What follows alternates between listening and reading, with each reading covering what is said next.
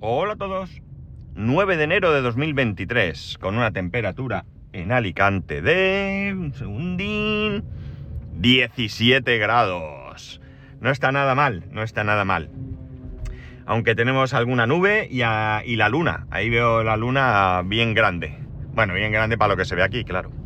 Bueno, ya podemos decir que hemos eh, comenzado ahora sí la rutina, totalmente rutina. Ahora ya no hay ningún festivo hasta creo que abril.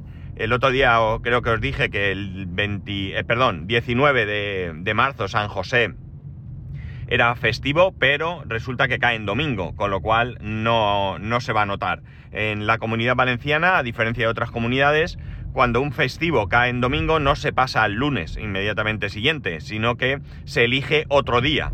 Por ejemplo, eh, aquí no es eh, tradicional que el jueves santo sea festivo. Entonces, cuando sucede esto, pues eh, ese año generalmente, pues el jueves santo puede ser festivo. Depende de, de- de otras cuestiones porque la decisión no está en manos nuestras, sino está en manos de la, de la Generalitat. Pero bueno, yo no me he visto el calendario laboral de este año, con lo cual no tengo ni idea qué festivos hay y qué no hay. Sí que sé que el 24, perdonar, que el 24 de junio es festivo comunitario, eh, San Juan, eh, fiestas eh, grandes de aquí de la ciudad de Alicante.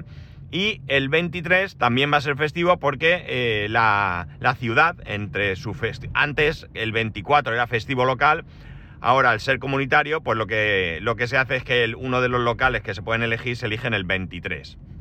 Tampoco sé muy bien cómo caen, así que ya veremos. Pero bueno, nosotros como no estamos metidos en el tema de hogueras, más allá de salir, dar una vuelta, ver algo, cenar algo por ahí o lo que sea, pues muchas veces aprovechamos para salir de viaje. Bueno, han venido los Reyes Magos, esta vez los Reyes Magos no vienen cargados, ya vino Papá Noel y a mí me han traído una funda para el iPhone y una funda para los AirPods, que iba mucho tiempo buscando una funda para la caja de los AirPods concretamente. La mayoría de fundas que encontraba eran o de muñecos o de cosas que no me gustaban o eh, llevaban el gancho ese lateral que se puede quitar, pero que queda ahí como el agujerico donde tú puedes poner y a mí eso no me gustaba. Una tontería, pero no me gustaba. Así que me han traído una que encaja perfectamente, silicona, del mismo color que la funda del móvil, así que todo muy chulo y muy contento con mi, con mi regalo. El día de Reyes comimos con, con mi familia política, eh, merendamos allí y demás. Y el siguiente día, sábado, pues comimos y cenamos con mis hermanos, la pareja de mi hermano, de uno de ellos, y comimos, como he dicho, comimos y cenamos. Así que ya está. Y el domingo, pues más relax. Relax y por la tarde sí que salimos a... Bueno, tengo aquí a mi amigo el de Alemania, que lo he nombrado aquí más de una vez. Eh, estuvimos un rato por la tarde y luego pues fuimos a dar una vuelta con el coche porque... eh, bueno, él tiene un Tesla Model 3 desde hace casi cuatro años.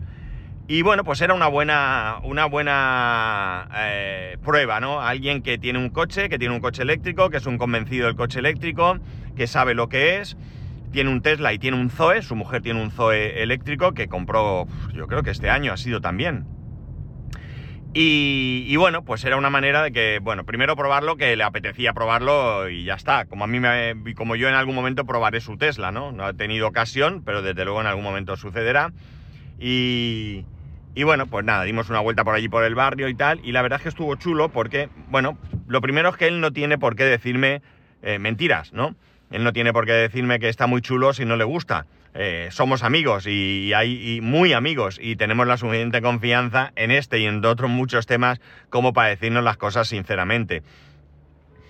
Y, y tampoco tiene por qué odiarlo, ¿vale? Entonces, pues era una opinión eh, que era bastante, bastante interesante. La cosa es que, bueno, pues me, me eh, comparó un poco con su Tesla y con su Zoe y, bueno, pues había cosas que estaban mejor y cosas que eran, voy a decir peor, aunque mm, realmente en conjunto debería decir cosas que son diferentes. Por ejemplo, le gustó mucho el, el freno regenerativo de este coche. eh, y bueno, pues algunas cosas que me incluso me digo, pues mira, eso mi Tesla no lo tiene. No recuerdo qué fue, ¿no? Pero bueno, que en definitiva eh, me dio. le causó muy buena impresión y ya está. Y nada, luego fuimos a un centro comercial, a un chino, que mi hijo necesitaba una cosa y ya está, todo listo, ¿no? Así hemos terminado, eh, como digo, oficialmente las, las navidades. Eh, está claro y creo que todos lo tenéis presente de que voy a hablar en muchos capítulos eh, de cosas relacionadas con el coche eléctrico. No necesariamente os voy a hablar del coche en sí, o no necesariamente y menos todavía quizás de este coche concreto. Evidentemente, de lo que más información os puedo dar es del coche que tengo y del coche que puedo ir eh, probando cosas y, viendo cosas. Sigo en proceso de aprendizaje, sigo totalmente en proceso de aprendizaje y sigo teniendo cosas que, que, que bueno, pues eso, que aprender, ¿no? Todavía no, hay cosas que, que se me escapan un poco, ¿no? Que no llego a entender muy bien cómo funcionan y que no he probado todavía, ¿no? Diferentes modos de conducción principalmente. Pero hoy no quiero hablaros, como digo, del coche este, ni de ningún coche eléctrico, sino quiero hablaros porque a raíz de un comentario que nos hace Juan en el grupo de Telegram del, podcast, eh, me parece interesante llegar a comentar, eh, bueno, él, opina una cosa, eh, yo le, contesto con lo que es mi opinión, y quiero traeros aquí mi opinión. Bueno, el comentario que él hace viene a ser algo así como que no estamos preparados para la producción de energía. Todo viene, perdón, por un artículo que se ha publicado, ¿vale? Que dice que va a haber restricciones para la carga del vehículo eléctrico en, no recuerdo si es Noruega o algo así. Entonces, bueno, pues él dice que él piensa que ni, estamos preparados para la generación de, de, electricidad que haría falta para todos los vehículos eléctricos, ni tampoco la infraestructura está preparada para ello. Y yo discrepo. Yo discrepo, pero discrepo con una eh, explicación. Eh, en cuanto a la generación de electricidad, yo no estoy tan seguro, y aplicándolo por supuesto a España, desconozco Noruega, desconozco el mercado de Noruega y desconozco todo lo que en Noruega eh, pueda existir o haber. Pero yo creo que en España no hay un problema de generación de electricidad en este momento porque no hay una gran cantidad de vehículos eléctricos que de repente estén en mercado, que estén funcionando y que vayan a necesitar esa, esa sobregeneración. Por otro lado, desconozco absolutamente qué capacidad de generación de electricidad tenemos en España yo no sé si estamos al 50% de lo que somos capaces, al 75 o al 99,99. Y si mañana pongo cuatro bombillas más en mi casa, la hemos liado, ¿no? No lo sé. Por tanto, ahí tengo que ser extremadamente conservador y no puedo dar realmente una opinión de cómo está la infraestructura. Evidentemente, hoy por hoy no se oye absolutamente nada referente a que podamos tener problemas de suministro en España. De precio sí, ¿eh? ya sabemos cómo está el precio de la electricidad, pero realmente no creo que tengamos en este momento un grave problema de, suministro. También podríamos decir que tenemos un problema de suministro en cuanto a generación ecológica, por ejemplo, ¿no? Eh, y seguimos dependiendo de generación de gas y tal. Pero realmente eh, no, no hay ningún momento en el que yo pueda deciros que he escuchado que podríamos tener algún tipo de restricción. Es más, yo creo que ahora mismo estamos consumiendo menos porque con el precio que tiene la electricidad, pues no estamos poniendo calefacciones y cosas así. En, concretamente, os puedo comentar mi ejemplo. En mi casa, el año pasado yo puse la calefacción. ¿Era necesario? No no era necesario. Con un pijama relativamente abrigado y si tienes un poco más de frío, un batín o lo que sea y te tapas con... No hace falta un, nórdico. No tenemos nórdico en mi casa a día de hoy. O sea, sí tenemos, pero no lo usamos. Eh, era más que suficiente. Pero a mí me molaba ir con pantalón corto y manga corta en invierno y me resultaba cómodo, no me gusta taparme y la ponía. Este año no la estoy poniendo. No la estoy poniendo porque, eh, bueno, pues considero que no es necesario hacer ese gasto. Y puesto que ahora la electricidad está más cara, pues he decidido que no voy a poner la calefacción en ningún momento. Eh, concretamente la puse simplemente por saber si estaba funcionando y si daba calor en la casa, por si llegaba un día en que el frío era terrible. Pero estamos a día 9 de enero Estamos a, son las 8.44 de la mañana y el reloj del coche, el termómetro del coche me marca en este momento 18 grados. No tiene ningún sentido poner la calefacción. Más en una casa que está clasificada como que tiene clasificación energética A y por tanto ya os digo yo que se nota un montón, pero un montón la diferencia de temperatura entre el interior y el exterior. Por tanto, ese punto eh, se queda un poco en el aire. Queda el tema de la infraestructura. Y es aquí donde yo sí que es cierto que no estoy de acuerdo. Y no estoy de acuerdo en que no estemos preparados por una razón muy sencilla. Eh, si hablamos del tema, voy a empezar por al contrario de como lo he explicado en el grupo, ¿no? Si hablamos del tema de la infraestructura necesaria para cargar en la calle, yo creo que no hay ningún tipo de problema. Porque es una infraestructura nueva, es una infraestructura que se está montando, con lo cual esa infraestructura eh, se, va a, crear ya con las condiciones necesarias para que esa infraestructura sea suficiente, ¿no? Eh, no estoy hablando, insisto, de, de, la generación de energía que va a ser necesaria para, para alimentar esa infraestructura. Estoy hablando de cableado, máquinas, espacios, todo eso es nuevo y por tanto, evidentemente, y además, hoy por hoy, la mayoría de empresas eh, están, bueno, la mayoría no, son empresas relacionadas con el mundo de la electricidad. Bien es cierto que las constructoras están deseandico entrar en ese mercado, pero de momento no están haciendo. Y por tanto son empresas que tienen conocimiento de cómo hacer las cosas. Aparte de que hay unas condiciones eh, legales para eh, técnicas para eh, la instalación de esos, de esos cargadores. Por tanto, no me preocupa esa parte porque es de la misma manera que eh, si hubiéramos dicho hace un tiempo no estamos preparados para tener fibra en casa. no, no, o sea, la infraestructura no es suficiente para tener fibra en casa. No, no es suficiente, es que era inexistente. Y se fue pasando de cobre a ir tirando fibra por todas las calles, haciendo zanjas y bueno, todos hemos sufrido en nuestras calles el levantamiento de la misma en varias ocasiones porque también a nivel burocrático pues han sido incapaces de ponerse de acuerdo y bueno, pues ha venido una compañía, dos meses después otra y bueno, ya sabéis lo que es, ¿no? Por tanto, por esa parte yo no tengo ninguna duda de que no es un problema. El único problema que existe es el hecho de que eh, parece que la burocracia es tal, creo que lo dije el otro día aquí, que, eh, bueno, pues hay incluso cargadores que están ya, que podrían ponerse eh, operativos inmediatamente, pero que debido a que no tienen licencia por toda la documentación y demás que hay que presentar, pues no están, como digo, funcionando. Sería necesario, que es lo que piden, una declaración responsable, de la misma manera que tú cuando haces un edificio con una declaración responsable te pueden dar la licencia de primera ocupación, ¿de acuerdo? Pues aquí están pidiendo que sea lo mismo. Así que, bueno, pues ya veremos qué pasa. Ya comenté también que Iberdrola, eh, bueno, que desde el 1 de enero, eh, por normativa comunitaria, debería de haber un cargador al menos cada 100 kilómetros. Y eh, Iberdrola quiere poner uno cada 50 y Endesa ha firmado un acuerdo con Cepsa para que en todas las gasolineras haya algún cargador. Y digo alguno porque no sé, uno, dos, tres, dependerá de la gasolinera, del punto en que se encuentre, etcétera, etcétera, para poder, como digo, recargar los vehículos eléctricos. Por tanto, esa parte creo que está clara. Queda la parte, eh, bueno, si lo aplicamos a la posibilidad de que en todas las calles de las ciudades en algún momento haya facilidad para que todo el mundo pudiera tener carga eléctrica, pues estamos en lo mismo. No existe. En Alicante no existe una red de carga pública. Eh, cero pelotero.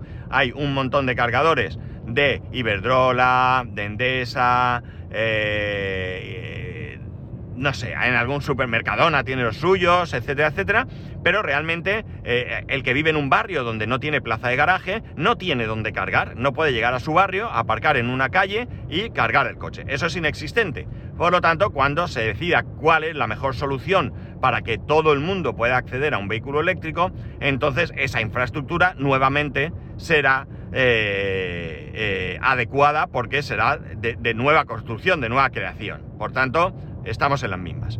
Vale, ¿qué nos queda? Bueno, pues nos queda la infraestructura propia de la gente como yo, que tenemos una plaza de garaje y podemos poner nuestro cargador. Tampoco es un problema. ¿Por qué? Pues por una razón muy sencilla. Porque en una vivienda la, la, la cantidad de potencia que tú puedes contratar y volvemos a dejar de lado la capacidad de generación de energía necesaria, ¿de acuerdo?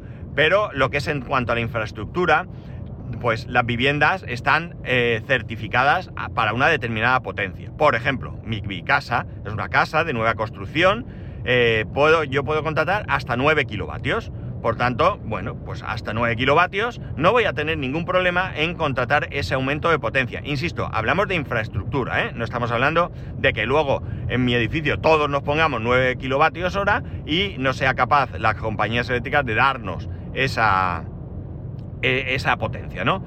Pero eh, lo que es la infraestructura está preparada para ello. Pero ¿qué ocurre? Lo que ocurre es que en una casa vieja no se podrá contratar 9 kilovatios. ¿Por qué? Porque no está preparada esa casa para esa potencia. Pero no pasa nada. Si tú en tu casa puedes tener 4,6, pues tendrás 4,6. 3,5, pues 3,5. 2,2, pues 2,2, amigo. No podrás tener otra cosa salvo que hagas un cambio de esa instalación. Por tanto, bueno, pues es un problema añadido que podrías tener si tu instalación no está preparada y tienes poca potencia a la hora de cargar el vehículo. Pero claro, aquí es donde entra otra jugada. Eh, tengo un vecino con el que he estado hablando, bueno, no realmente directamente, ha sido a través de un amigo, cuando es el vecino que tiene el MG, eh, tiene el EZ, el... no, ¿cómo es? M... Eh, bueno, no sé, el que es sub, ¿vale? No me acuerdo ahora el, modelo. EVZ, no, EV sería el EZ, el MZ, MZEV creo que es, MZEV. Bueno, pues le hice algunas preguntas y mi pregunta fue, ¿qué potencia tienes contratada? Entonces, tiene 3,5 o 3,6, lo que sea, 3 con lo que sea, ¿de acuerdo? ¿Qué ocurre? Que le es suficiente. ¿Por qué? Porque tú tienes el cargador a tu disposición. Claro, si tú todos los días necesitas la máxima capacidad de carga de tu vehículo, eh, puede ser un problema en un momento dado. Pero si realmente tú te haces, mira, en mi caso, 70 kilómetros al día, con que yo pueda cargar un poco todos los días para cubrir mis necesidades, es más que suficiente. Por tanto, claro, yo ahora mismo tengo en casa contratado 4,6. Es 4,6 creo, ¿vale? Estoy un poco perdido ahora mismo con exactamente las potencias, pero bueno, 3, 4, lo que sea. 4,6. Yo puedo quedarme como estoy yo no voy a necesitar más en un momento dado, independientemente de que eh, yo pueda cargar en el trabajo y tal, olvidaros de ese tema, ¿de acuerdo? Pero yo en casa me puedo quedar con la potencia que tengo. ¿Qué hay que hacer? Esto sí que es un consejo por mi parte, si me lo permitís. Eh, hay que instalar un cargador en casa, no el más barato, no el más barato, sino el más barato que tenga como poco balanceo de, carga, ¿no? ¿Qué es esto? Bueno, pues esto es muy sencillo. Esto lo que hace es que tú pones a cargar el coche y le va a dar al coche la máxima potencia, ¿vale? La máxima potencia que pueda entregar sin, sin que afecte a la máxima potencia que tú tienes contratada. ¿Qué quiere decir esto? Si tú tienes el contador, una única, un único contrato para tu casa y para el garaje, ¿de acuerdo? Lo que va a hacer es que eh, toda la potencia que no utilice tu casa se la va a dar al coche, hasta el máximo que admita el coche, por supuesto. Pero eh, si tú en un momento dado estás consumiendo en casa una determinada potencia y pones la lavadora, pones el lavavajillas y aumenta la potencia, lo que hace automáticamente es disminuir la potencia que le entrega al coche. Con esto nunca te salta el automático en casa, te despreocupas totalmente. ¿Que tienen más consumo en casa? Tendrán menos potencia para cargar el coche, tardará más. No tiene otra historia. Pero dicho esto, que creo que es un buen consejo, eso y el hecho de que el cargador se pueda bloquear para que los vecinos no te chupen, ¿eh? bueno, pues dicho esto, eh, lo que está claro es que eh, vas a tardar más, pero si yo cubro todos los días esa necesidad que yo tengo de hacer esos 70, 80, 100 kilómetros en un vehículo que teóricos tiene 350, ya he explicado esto muchas veces, pero vamos a hablar siempre de esos teóricos para no andarnos con historias, pues está claro que, teniendo el coche sobre un 50% me sobra, es decir, que yo incluso podría cargar el coche eh, cada varios días teniendo una carga de un menor del 100% que puedo tener este coche, incluso menor del 80% que es recomendable, es recomendable para otro tipo de vehículos con otro tipo de baterías. Además, yo me encuentro con una cuestión que os he dicho antes, es el hecho del freno regenerativo. Yo me he acostumbrado al freno regenerativo. Para mí el freno regenerativo es imprescindible. Lo llevo al máximo. Hay tres posiciones, eh, frena más, frena menos o, menos todavía. Eh, y yo lo llevo al máximo. Me he acostumbrado tanto, mira, yo levanto el pie y me está regenerando 20 eh, de potencia, ¿no? Ahí hay un porcentaje power, yo estoy acelerando ahora, 25, 24, 21, levanto el pie, pam, pam, pam, pam, baja hasta 19 en este caso, ¿no? Vale. Bien, ¿cuál es el problema? El problema es que cuando el vehículo está al 100%, cuando la batería está al 100%, no actúa el freno regenerativo. ¿Por qué? Porque no tiene dónde regenerar esa energía, no tiene dónde almacenar esa energía que regenera y por tanto no es posible eh, que actúe ese freno. Se podía perder, podía hacer algo para perder, pero no, no funciona así. El caso es que eh, yo eh, me gustaría que de momento parece que nos han quitado esa opción a los propietarios del modelo estándar, estándar, no sé por qué estándar con X, no es con X, es con S. Nos han quitado la posibilidad de poder eh, programar que no cargue más allá de, de un determinado porcentaje, ¿no?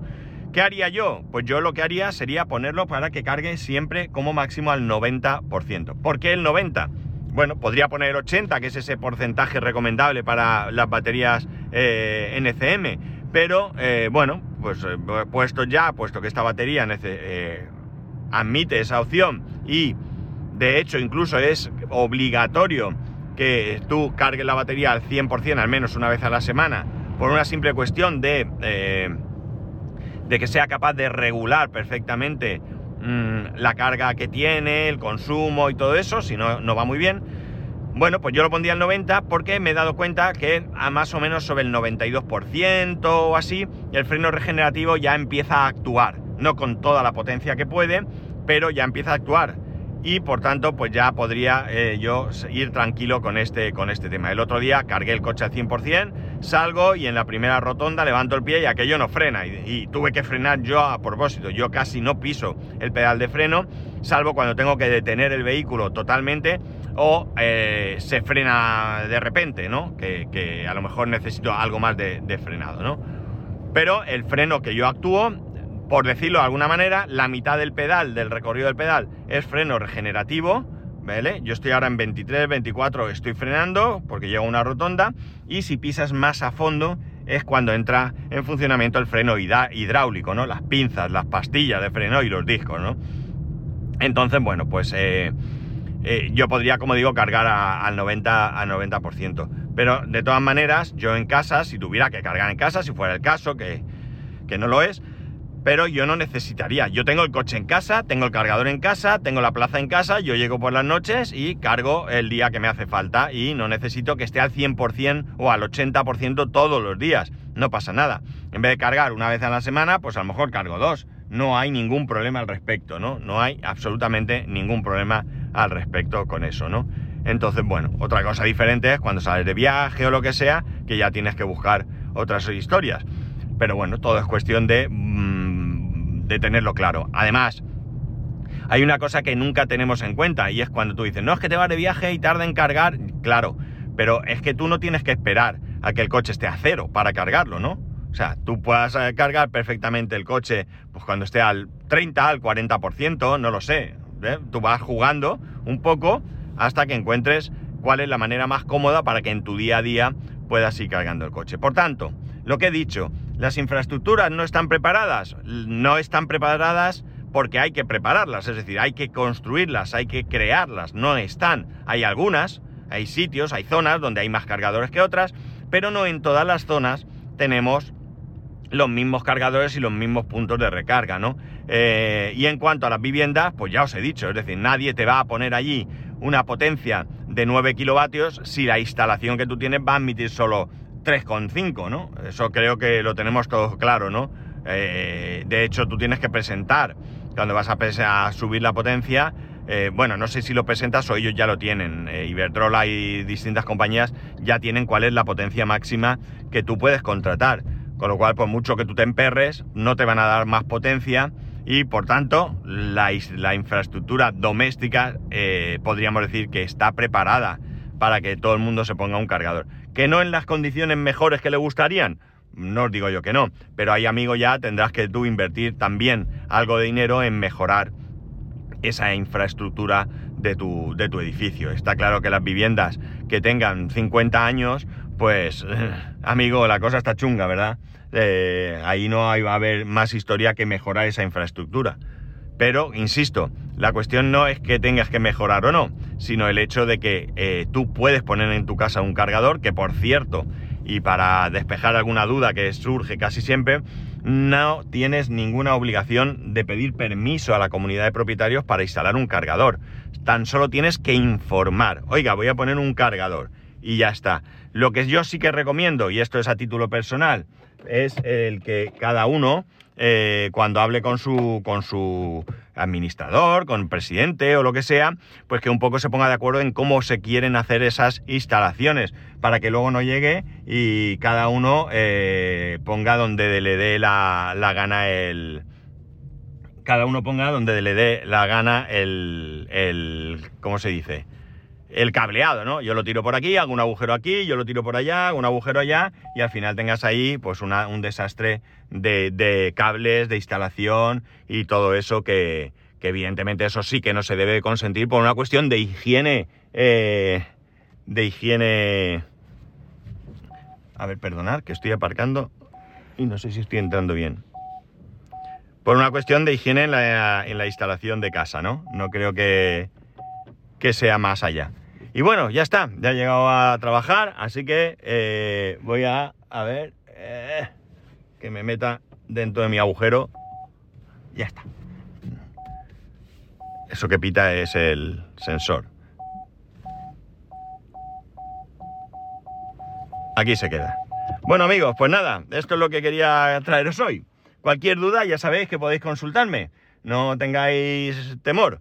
Y ya está, nada más. Ya sabéis que podéis escribirme a arroba spascual, spascual arroba spascual.es, el resto de métodos de contacto en spascual.es barra contacto. Un saludo y nos escuchamos eh, mañana.